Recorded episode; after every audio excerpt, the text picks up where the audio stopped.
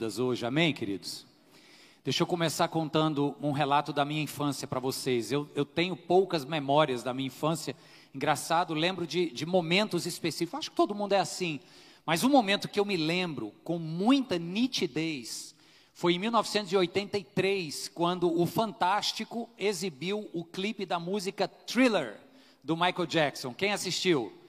Praticamente todo mundo, né? E eu tinha sete para oito anos nessa época, não precisa fazer a conta de novo para saber quantos anos eu tenho hoje, mas eu fiquei apavorado com a cena daquele lobisomem.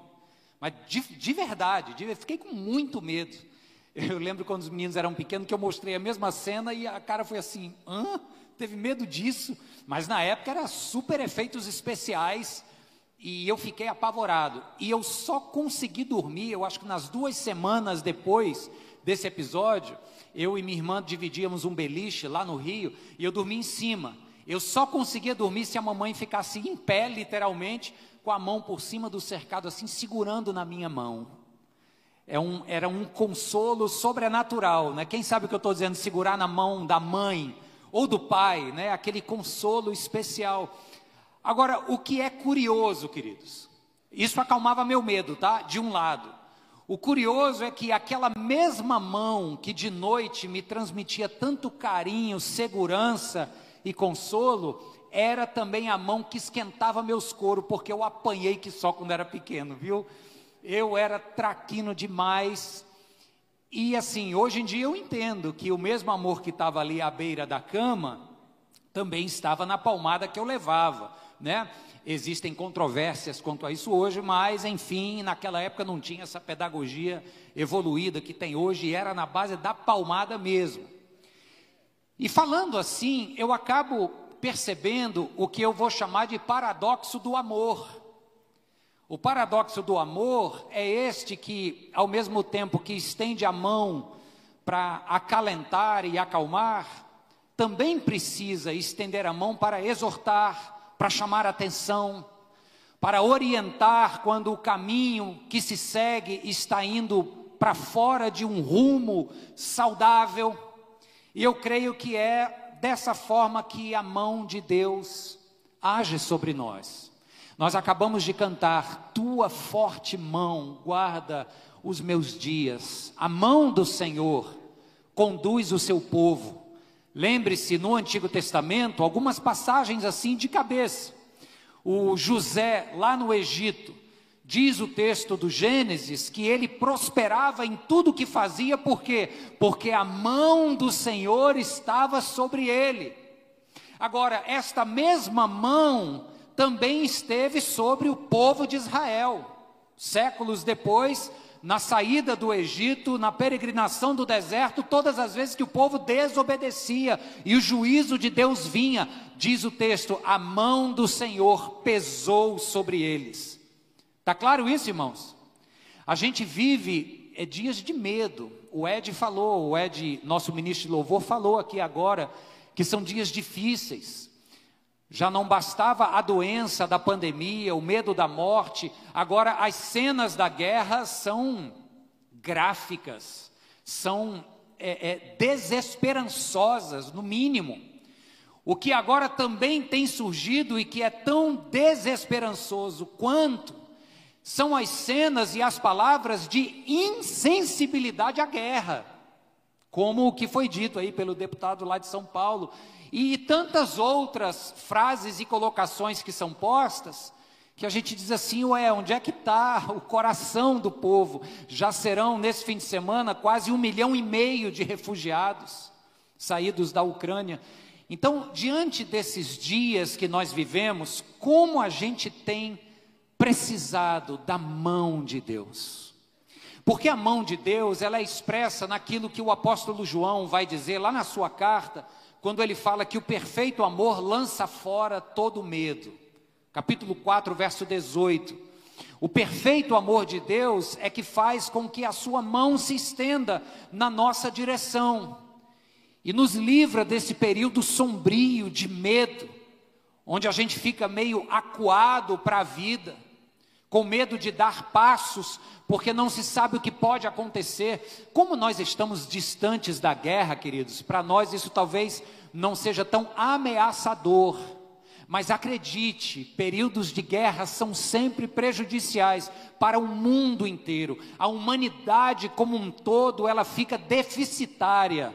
Ela perde na sua compreensão de, de homem, de direitos humanos, de civilidade. A civilização evolui e conquista direitos, a guerra vem e destrói tudo. Então, esses dias são difíceis e como nós temos precisado clamar pela forte mão de Deus em nossas vidas. E o texto que eu quero ler hoje com vocês fala sobre quando Deus estendeu a sua mão, literalmente. O Deus que encarnou no homem Jesus Cristo na Galileia do século I, estendeu a mão na direção de tantos que eram acometidos por enfermidades. Diz nos evangelhos que ele estendeu a mão e tocou leprosos e foram curados da lepra. Que ele estendeu a mão e operou cura nos olhos do cego, desentupiu os ouvidos de surdos. Mas o que eu vou ler com vocês está no capítulo 14 do Evangelho de Mateus, a partir do verso 22, quando Jesus estende a mão à vida de um homem que estava literalmente e simbolicamente afundando. Nos diz assim Mateus 14, a partir do verso 22. Logo em seguida, Jesus insistiu com os discípulos para que entrassem no barco e fossem adiante dele para o outro lado, enquanto ele despedia a multidão. Tendo despedido a multidão, subiu sozinho a um monte para orar.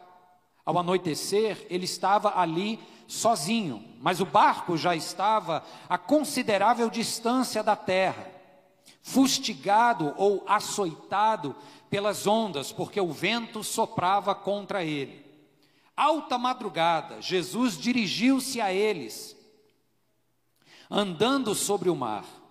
Quando o viram andando sobre o mar, ficaram aterrorizados e disseram: É um fantasma, e gritaram de medo.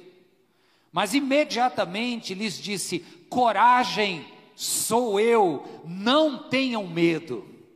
Senhor, disse Pedro, se és tu, manda-me ir ao teu encontro por sobre as águas. Venha, respondeu ele. Então Pedro saiu do barco, andou sobre as águas e foi na direção de Jesus. Mas quando reparou no vento, ficou com medo e, começando a afundar, gritou: Senhor, salva-me. Imediatamente Jesus estendeu o que, queridos? A mão e o segurou e disse: Homem de pequena fé, por que você duvidou? Quando entraram no barco, o vento cessou. Então os que estavam no barco adoraram, dizendo: Verdadeiramente, tu és o Filho de Deus.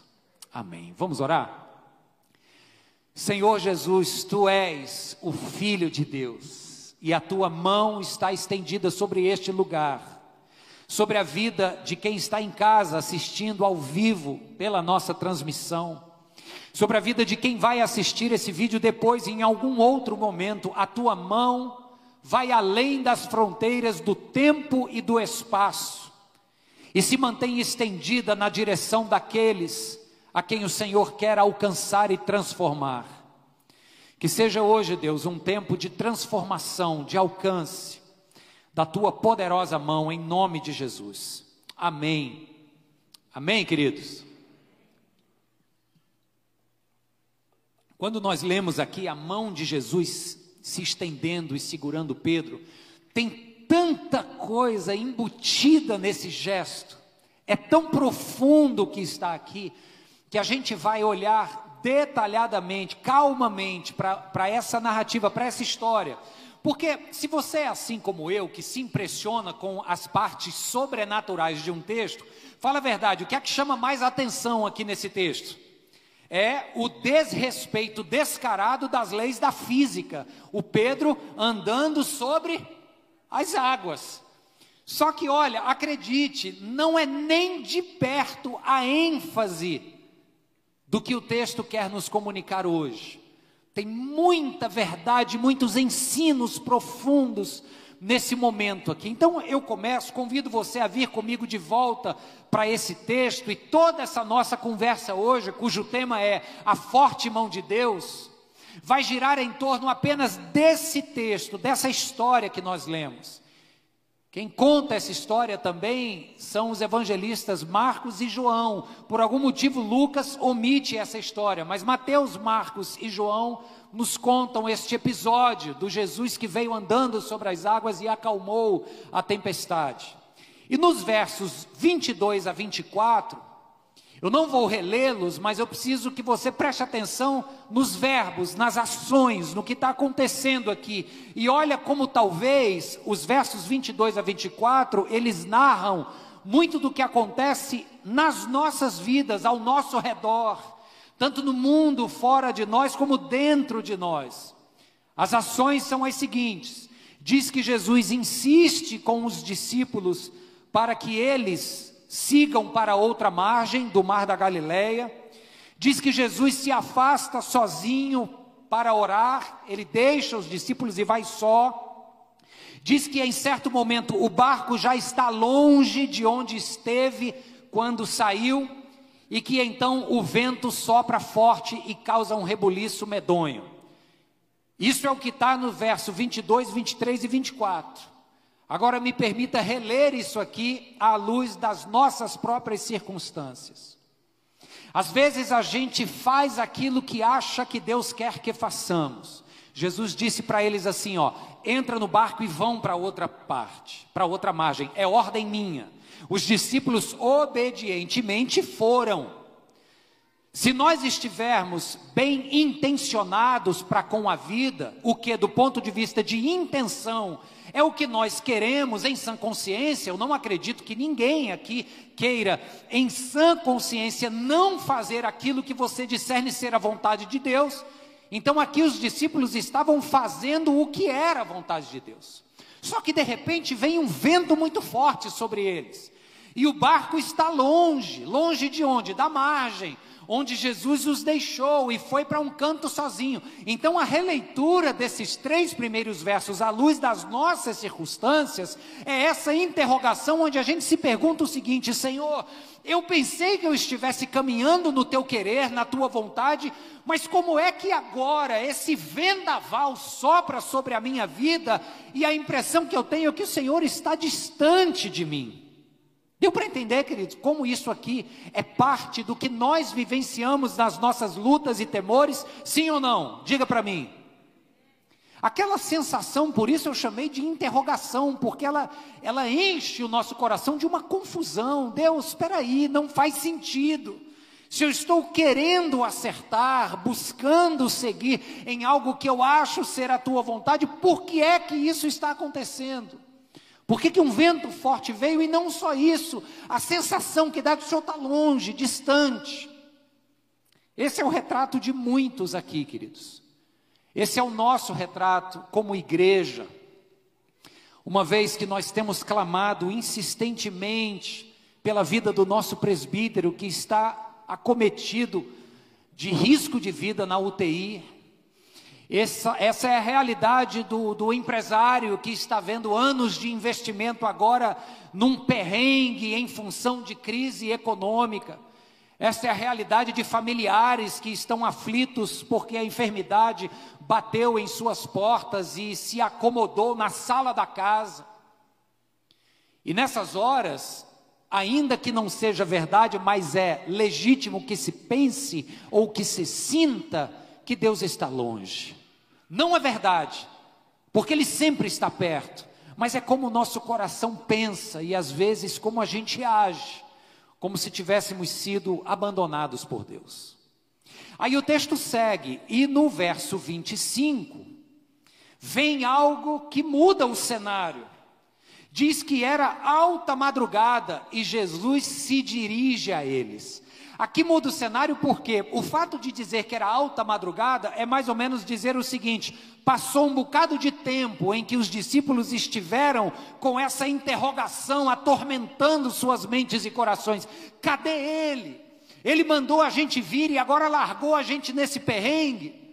Mas aí passou bastante tempo, a interrogação ficou insuportável, mas cedo ou tarde, aos olhos humanos, Jesus sempre chega.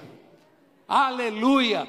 Diz aqui no verso 25 que, mesmo sendo alta madrugada, Jesus se dirigiu a ele. Eu quero dizer a você que me ouve aqui agora: pode parecer que está demorando, mas confie no tempo inerrante de Deus, porque no tempo dele, ele chega. Ele chega em nome de Jesus. Aleluia! Verso 26, os discípulos olham e dizem assim: é um fantasma. Puxa vida, tudo o que eles mais precisavam ver naquela hora era de fato a presença de Jesus. E de fato é o que acontece.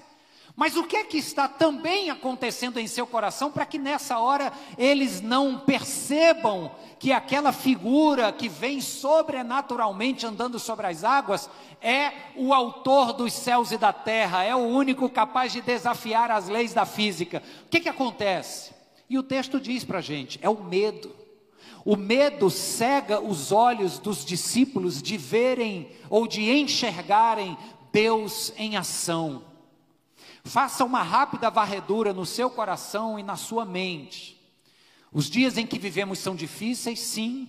A sua realidade pode estar sendo extremamente tumultuada por ventos fortes que resolveram soprar sobre a sua embarcação, sim, é verdade. Mas considere no seu coração se você está numa postura de confiança em Deus ou de medo desesperado. Porque se for o medo desesperado, e por isso este convite é em busca da sua honestidade, o medo desesperado precisa sair.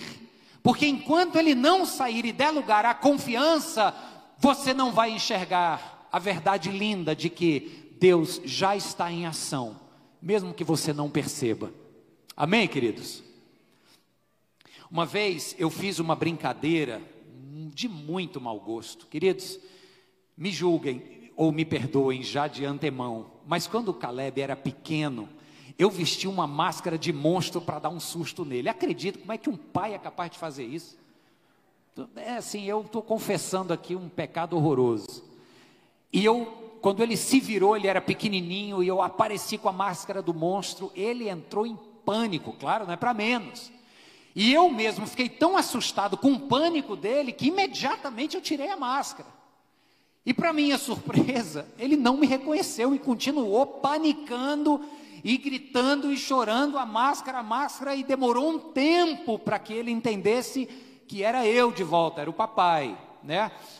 Aí é porque não era parecido com a máscara, não, viu gente? É só porque o pânico e o medo faz isso, impede a gente de enxergar quem de fato está ali. Cara, é o papai, mas o pânico no coração diz: não, é o monstro.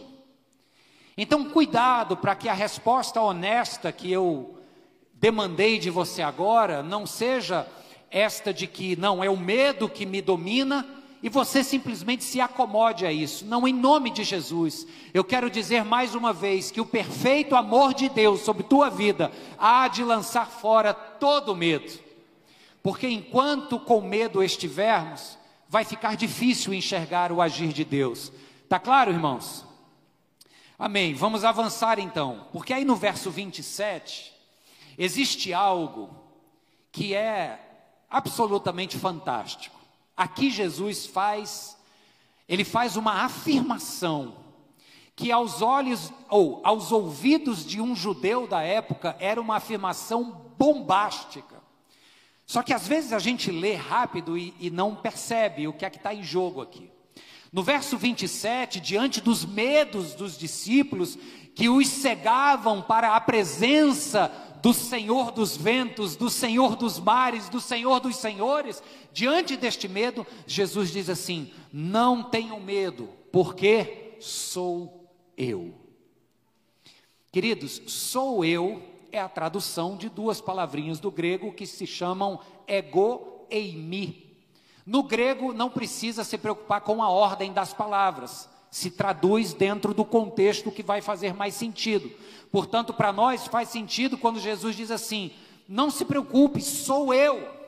Mas na verdade, o que Jesus disse ali em aramaico e que foi traduzido para o grego como sou eu, o que Jesus disse é o seguinte: olha, não se preocupe, porque o eu sou está aqui.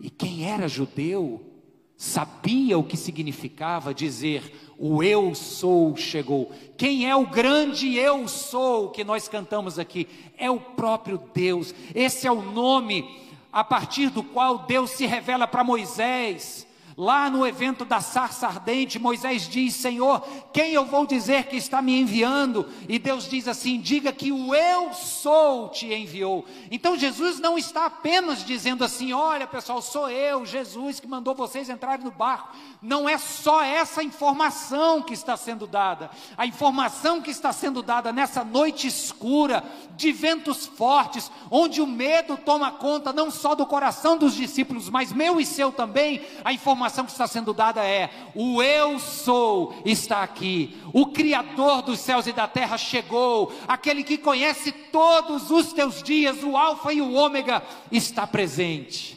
Aleluia! Isso traz muita esperança, irmãos. E então, no verso 28, somente Mateus traz o que está no verso 28. Os outros evangelistas, o Marcos e o João, eles omitem essa parte de que o Pedro anda sobre as águas.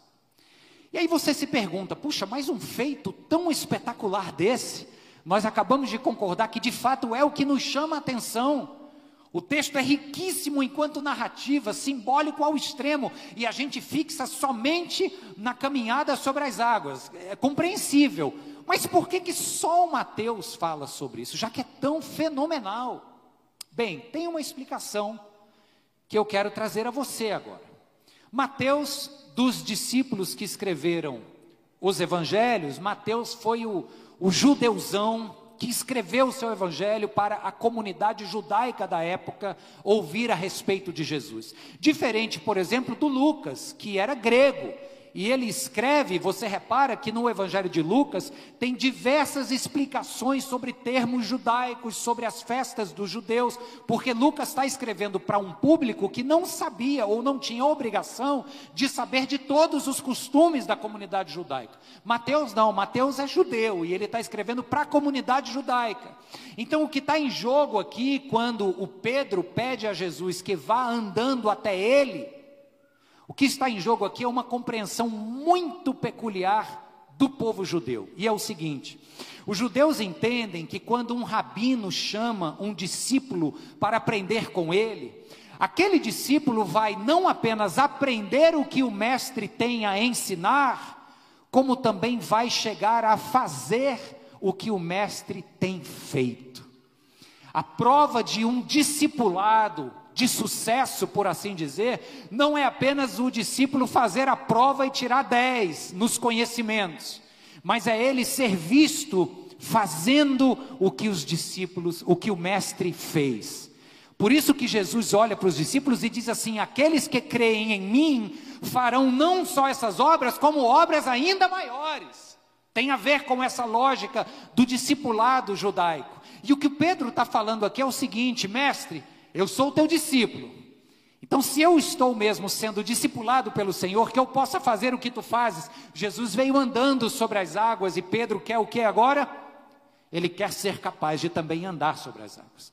E Jesus, então, sem cerimônia nenhuma, diz assim: Venha. Versos 29 ao 30, ele diz: Venha. Então Pedro sai do barco, um passo de fé. Imagine-se você no lugar de Pedro agora chegando na beirada do barco. Imagino que ele deve ter posto a perna para fora, uma dentro do barco, a outra aqui em cima da água, e deve ter dito: é agora. O mestre disse: venha, aí ele, tum, foi e andou. Andou sobre as águas. Então Jesus, sem cerimônia, diz: Venha. Pedro sai do barco, Pedro anda, Pedro vai na direção dele, está tudo bem até agora. Aí Mateus registra uma preposição Mas, e esse mais aqui lascou o meio de campo. Mas quando reparou na força do vento, ficou com medo e começou a afundar. Ele estava andando sobre as águas. Toda aquela dúvida que talvez humanamente, perfeitamente possível, pode ter passado na mente dele ao dar o passo, não foi suficiente para fazê-lo afundar. O que é que fez Pedro começar a afundar? Foi ele tirar os olhos de Jesus e começar a olhar para a força do vento, para as marolas, para o agitado do mar. E assim é muito na nossa vida, irmãos. Nós somos chamados para caminhar olhando para o Mestre. Vai ter luta? Claro que vai. Vai ter vento forte soprando e águas agitadas? Claro que terão. Essa é a dinâmica da vida, goste você ou não, acostume-se a ela. Agora, se a gente tira os olhos de Jesus e começa a olhar para a força do vento, achando que é mais forte do que aquele que controla o vento, aí o ser humano começa o quê? A afundar. E o Pedro então dá um grito, ele diz: Senhor, salva-me. Ele podia ter dito assim: pessoal, joga a boia, gente, joga a corda para me tirar. Mas ele não olhou para os seus companheiros, ele olhou de volta para o Senhor. E esse é um ponto importante. Afundar, todos nós iremos em algum momento. Sejamos sinceros, ninguém aqui consegue caminhar com um olhar só fixo lá. A gente escorrega, é ou não é, irmãos? A gente fraqueja, a gente tira os olhos, as circunstâncias gritam em alta voz: não vai dar certo, tá difícil. Aí a gente se deixa levar e começa a afundar. Mas mesmo assim, Pedro, ao invés de olhar para os colegas, para o barco, para ver se estava perto, para o fundo, para ver se estava pezinho, não, ele gritou ao Senhor, ele voltou os olhos, ele voltou o coração e disse: Salva-me, porque só o Senhor pode me salvar nessa hora. Aleluia. E então no verso 31 chegamos ao centro da nossa mensagem aqui hoje. Da atitude de Jesus ou do Deus encarnado quando diz que Jesus estende a mão e o toca, e o pega, e o sustenta, e o levanta. É essa mão que nos coloca em segurança, é essa mão que nós cantamos aqui, é uma mão que é forte, a tua forte mão sustenta os meus dias, mesmo nos dias maus, mesmo diante da morte, diante da doença, diante da guerra, é a forte mão do Senhor que nos sustenta, amém, queridos? Só que ao mesmo tempo que essa mão sustenta, lembra da palmada? Essa mão repreende, porque logo na sequência, Jesus pega, sustenta, tira de dentro da água, logo na sequência ele diz assim: Por que você duvidou? homem de pequena fé. Chamou Pedro a uma responsabilidade. Dizer o seguinte, camarada, eu tenho caminhado contigo e você vai se tornar quem eu sou. Você vai não só saber o que eu sei, mas vai fazer o que eu faço. Porque você duvidou. E aqui tem um outro detalhe textual muito interessante, me permitam aqui a, a frieza da gramática textual, mas ela enriquece muito o texto, porque no grego, idioma onde o Novo Testamento foi escrito, a palavra duvidar, o verbo duvidar, é o verbo diaporeo, que significa literalmente não atravessar. Ou seja, quem duvida é aquele que não vai, tá claro? É mais ou menos essa ideia. Só que aqui no texto, quando Jesus pergunta por que duvidou, não é diaporeo que ele usa. Ele usa a palavra distazô, que significa, pasmem vocês, renunciar. Então, uma tradução bem mais literal, talvez não fizesse tanto sentido, por isso o tradutor escolheu o verbo duvidar, mas uma tradução mais literal seria: porque você renunciou. Mas se a gente pensar à luz do que temos conversado aqui agora, vai fazer todo sentido. Era como se Jesus estivesse dizendo: Olha, Pedro, eu estou ensinando para você o que eu sei, eu estou me mostrando para que você seja como eu sou. Você vai vir a fazer não só o que eu faço, mas muito mais. Porque você, num determinado momento, renunciou esta vida que eu estou te propondo, Pedro. E esse é o tipo de dúvida que acontece quando a gente tira os olhos de Jesus e começa a olhar para a força dos ventos e para as circunstâncias, porque a gente cai naquele engano de achar que nós vamos resolver com as nossas próprias forças, na ingerência do nosso próprio intelecto ou braço. Jesus diz: por que você está renunciando o tipo de vida que eu conquistei para você? Achando que é você quem tem que lutar as suas guerras, sou eu quem luto as batalhas e eu estou contigo. Caminha comigo somente, não renuncie a esse tipo de vida. Aleluia! Não abra mão do direito que te foi conquistado na cruz do Calvário. É isso que Jesus está chamando de dúvida. Pedro colocou em xeque toda essa proposta, esse projeto de vida ao tirar os olhos do Senhor e prestar atenção só ali, nas laterais, na periferia da existência, onde os ventos sopram, onde a chuva cai, a periferia não é menos real do que o centro. Mas se mantivermos os olhos lá, a gente tira a nossa confiança do centro, irmãos. E começa a achar que a gente tem que lutar com as nossas próprias armas. E Jesus insiste: não abra mão do direito que eu conquistei para você de caminhar comigo e entregar a mim as suas batalhas. A forte mão do Senhor sustentou Pedro, chamou a atenção de Pedro para uma responsabilidade de caminhar com ele. E o texto termina no verso 32, quando diz que o vento cessou, e após o vento cessar, eles dizem o quê? Eles dizem assim: verdadeiramente és o Filho de Deus. E a lição final que eu tiro desta afirmação dos discípulos, ela vem associada ao outro momento em que esta mesma afirmação foi feita. Um outro momento onde os discípulos também estavam com medo, um outro momento onde também havia vento forte e chuva. É lá no Evangelho de Marcos, quando eles estão achando que vão morrer por uma grande tempestade. Só que ali tem uma diferença. Nesse relato aqui, Jesus não estava no barco quando eles tiveram esse medo.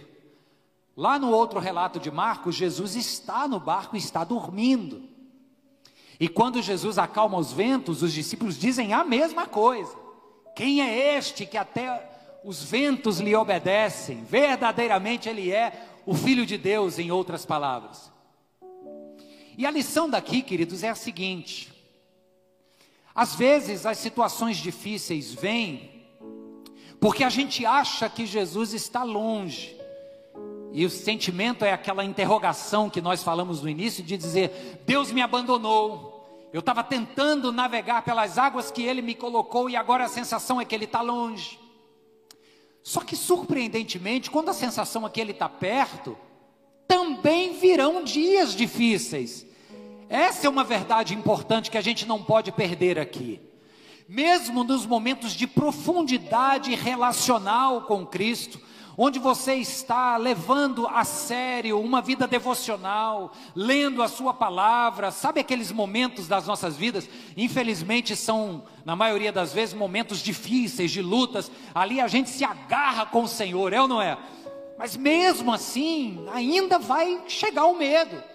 Os discípulos estavam apavorados, tanto quando Jesus esteve aparentemente ausente, quando Jesus esteve presencialmente ali. O medo é essa dimensão que nos cerca e que nos faz humanos. Ou seja, a presença de Jesus em nossos barcos não nos impede de passarmos pelas tempestades da vida, mas nos dá a garantia de que não estamos sós. Uma verdade tão simples, mas tão poderosa. E a ausência aparente de Jesus nos nossos barcos também não são a causa das tempestades. Ao contrário, é apenas uma outra garantia de que pode subir alta madrugada, mas na hora certa ele chega. Você crê nisso? Diz amém. Sua forte mão nos sustenta nos momentos de fraqueza, nos ergue quando estamos afundando, Mas essa mesma forte mão também nos dá a palmada que nos chama à responsabilidade de uma vida onde eu também tenho a minha parte a cumprir. Deus está fazendo a dele, mas eu também preciso me colocar nessa equação e dizer: Senhor, me dá forças para resistir essa tentação para dizer: Senhor, por mais que as vozes das circunstâncias ao meu redor queiram tirar o meu olhar para perceber a força dos ventos, me dá confiança, me dá constância para manter os meus olhos no Senhor. Essa é a minha e a sua responsabilidade. Amém, queridos? A forte mão de Deus opera através do homem também. Estava lendo a história de um rabino lá da Moldávia, que fica entre a Romênia e a Ucrânia. O rabino estava recebendo em um único dia 500 judeus refugiados da Ucrânia, dando comida, dando banho, dando abrigo. E o grande o grande texto dessa matéria é que o dia em que o rabino estava fazendo isso era um dia de Shabat, sagrado para os judeus, onde eles não trabalham. Mas esse rabino, surpreendentemente, entendeu o ensino de Jesus. O Shabat está em função da vida. E esse homem está ali sendo mão de Deus para aqueles refugiados. É o pai ou a mãe que se servem como mão de Deus na vida dos seus filhos, seja para segurar essas mãos nas noites de medo, seja para dar aquela palmada em amor nos momentos necessários, e isso é amor igualmente. A mão de Deus está na igreja quando esta se junta para socorrer famílias carentes, necessitadas. A mão de Deus está em cada voluntário que trabalha para o Senhor e que junta de grão em grão, vai fazendo esta grande ação de evangelização, de proclamação do Evangelho de Jesus e de alcance aos que precisam. A mão de Deus opera através de mim e de você. Então não ache que a mão de Deus é apenas algo sobrenatural que vem sobre minha vida para me livrar dos ventos fortes. Também é, mas ela também me chama a responsabilidade de ser eu mesmo mão de Deus para o próximo. Tá claro, queridos?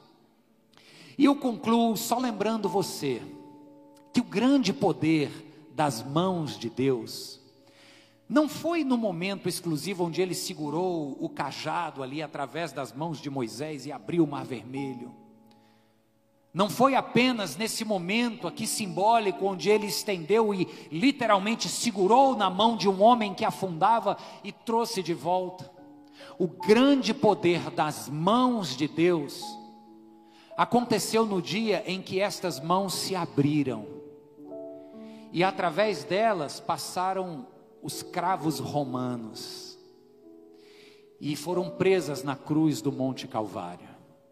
Essa mesma mão que sustenta a sua vida, que segura com força e diz: Eu estou aqui, não temas, não renuncie, não abra mão do direito de viver a vida que eu conquistei para você. Esta mesma mão se abriu para ser presa na cruz e para dizer: Esse é o jeito que eu amo vocês. Esse é o tanto do meu amor, é abrir a mão. Poderia ficar só segurando, mas em um momento ele precisou abrir a mão para dizer o seguinte: Eu amo vocês. Louvado seja Deus por isso. Tem alguém aqui hoje que ainda não foi alcançado por essa mão? Alguém em casa assistindo conosco que não foi tocado por essa mão? Se tem, eu queria que você baixasse a sua cabeça agora e nós vamos orar juntos. Pai, em nome de Jesus, como é precioso, Senhor, estarmos aqui juntos. Como é importante, Senhor, nós estarmos aqui ouvindo a respeito da tua mão e da forma como o Senhor nos sustenta, da forma como o Senhor nos põe de pé nos momentos de fraqueza, nas noites escuras, nas altas madrugadas. Como é importante Deus lembrar que a tua forte mão continua operando. Mas Deus, eu quero orar agora por vidas que ainda não foram tocadas por essa mão poderosa. Mãos que um dia se pregaram na cruz do Calvário, foram perfuradas, sangraram, para que nós pudéssemos ter esta vida plena e abundante. Senhor, eu oro por cada vida que está agora, Deus, de cabeça baixa, entregando o seu coração ao Senhor. Seja aqui neste auditório, seja em casa, através do vídeo, o Senhor é o único que consegue agora olhar dentro de cada coração, Senhor. Por isso eu te peço, acolhe nas tuas mãos de amor esses corações que se entregam agora, Deus e que haja vida nova, e que haja esperança nova, para a glória de Jesus. E o povo de Deus diz: Amém